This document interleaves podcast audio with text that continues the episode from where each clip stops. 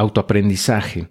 Aunque el término se explica prácticamente solo, ya sabes, esto de aprender cosas por nosotros mismos, etcétera, eh, quiero compartirte algunos pensamientos al respecto, porque en la escuela nos, dicen siempre que debemos em, seguir aprendiendo ¿no? cuando salimos de la universidad y eso. Pero en realidad pocas veces se toman el tiempo de, o, toman el esfuerzo de enseñarnos el arte de aprender. Eh, porque aprender a aprender es fundamental para crecer personalmente y obtener cada vez mejores resultados en lo que sea que nos propongamos. Y no es algo tan difícil realmente, ya que em, depende mucho de cómo se nos facilite el aprendizaje. Es decir, hay gente que prefiere eh, aprender leyendo, hay gente que prefiere escuchar, otros ver. Eh, pero bueno, realmente no es hasta que pones en práctica la teoría que en verdad empiezas a aprender. O sea, sea como sea que tú prefieras aprender, entre comillas, si no tomas acción, si no ejecutas, si no pones manos a la obra, ese conocimiento, ese aprendizaje se va, se va a ir eh, difuminando, se va a ir desapareciendo o borrando de tu mente con el tiempo. Entonces, tienes que eh, poner en práctica la teoría, ¿ok? Ese es el punto.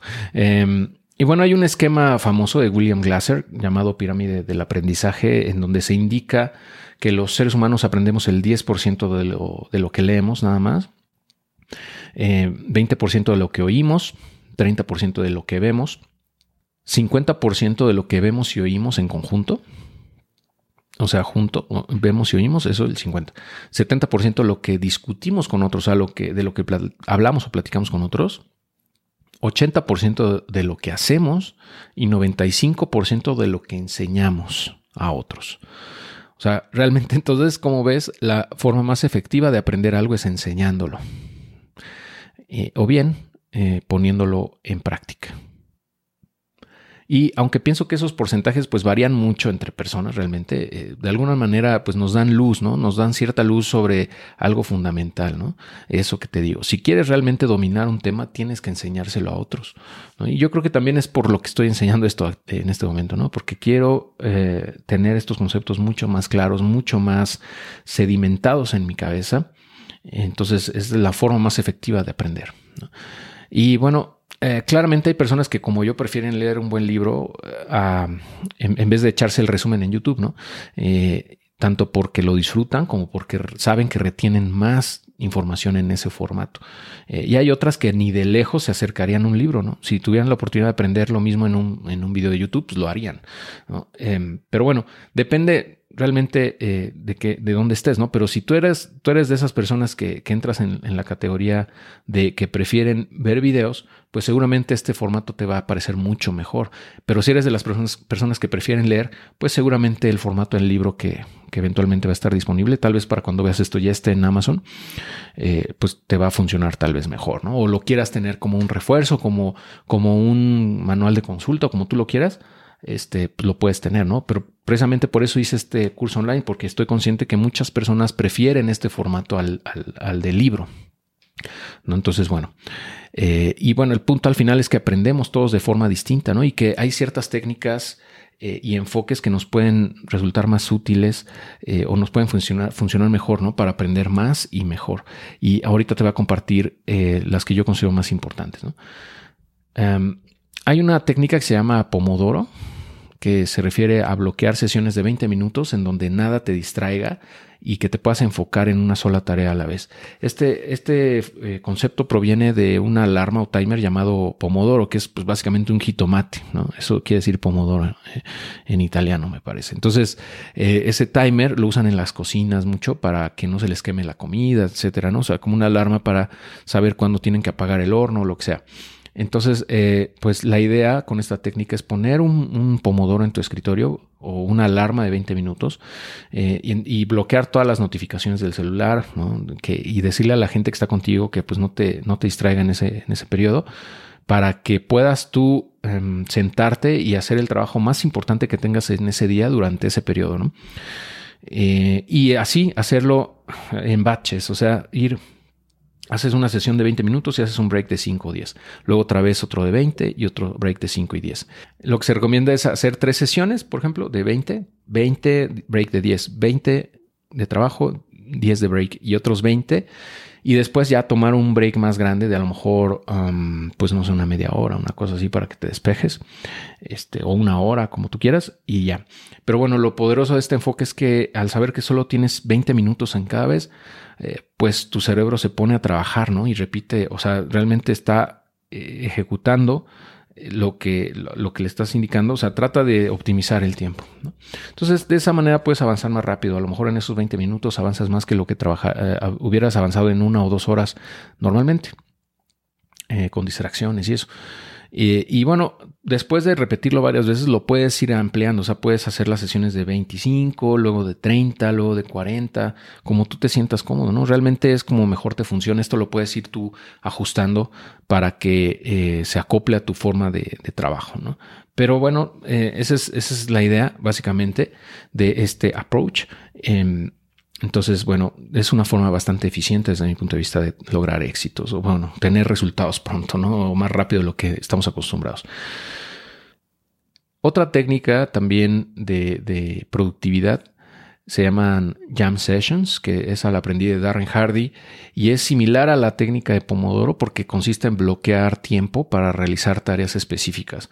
Eh, nada más que aquí en este caso no son de 20 minutos, sino son de dos horas seguidas.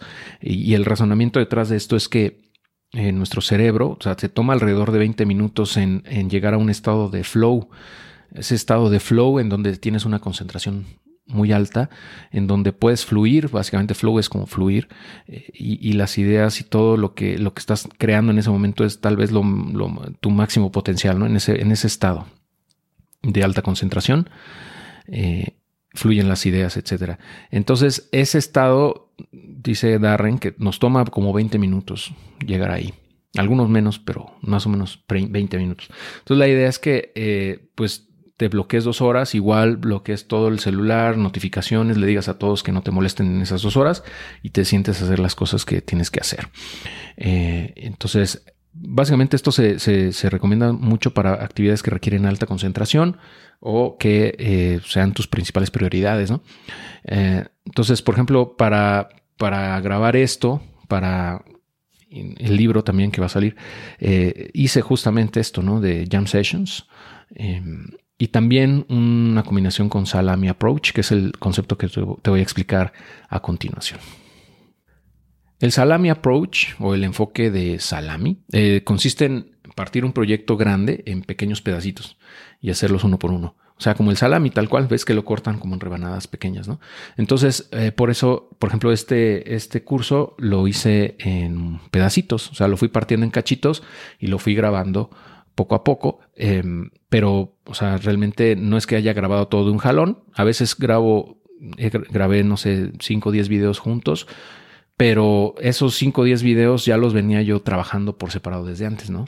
Entonces, eh, de esa manera, pues voy juntando las piezas, vamos, y se va creando el desarrollo, el, concepto o el proyecto en total. Eh, y de esa, de esa manera tú puedes, por ejemplo, si tienes un proyecto muy grande que a veces es atemorizante o da mucha flojera em, empezar, ¿no? Porque dices, puta, pues ¿cuándo voy a acabar? ¿No? Porque es demasiado largo, o sea, a lo mejor me toma meses y, mejor lo vas, y lo vas aventando. La verdad es que cuando pasa eso, cuando es algo, algo es muy amenazante o muy grande, lo ves enorme. Eh, lo natural es irlo postergando, ¿no? Lo vas, eh, o sea, lo que se conoce como procrastinación, ¿no?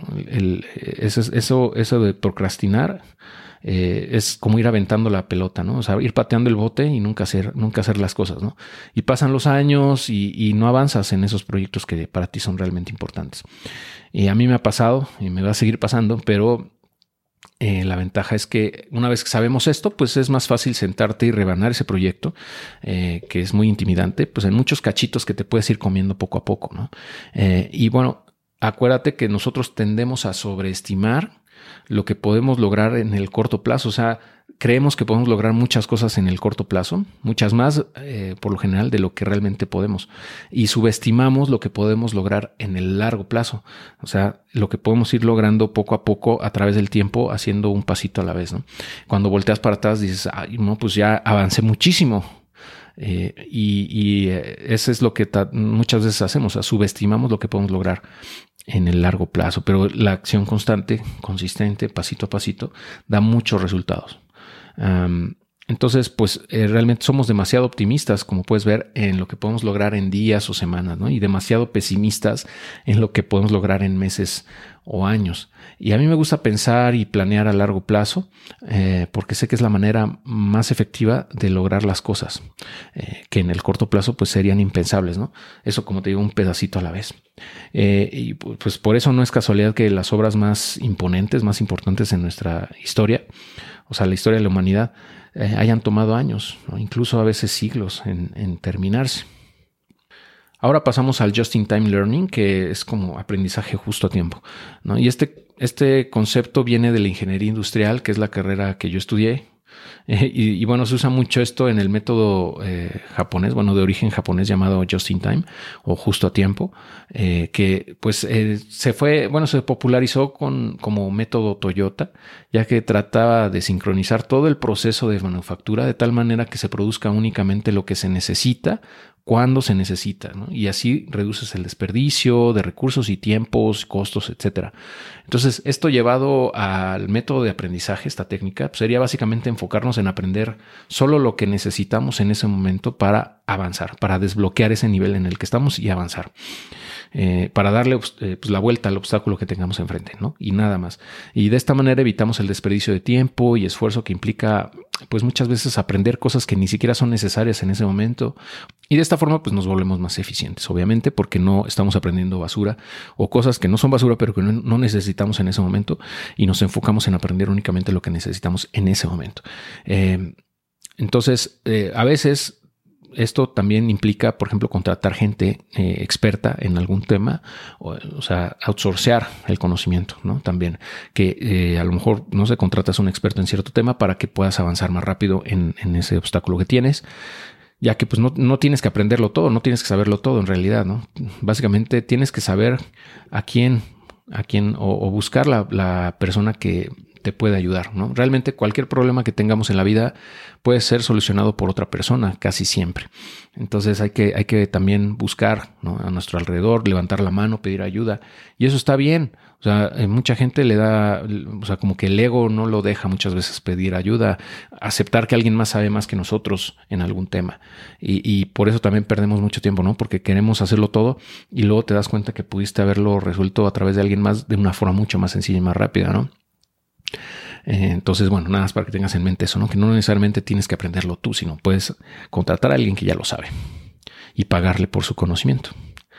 Y bueno, desde mi punto de vista, una mente curiosa normalmente es sinónimo de inteligencia, pero hay que tener mucho cuidado porque eh, hay que evitar, como te digo, querer saberlo todo, especialmente en cosas que eh, alguien más puede hacer por nosotros y a un costo menor de lo que vale nuestro propio tiempo.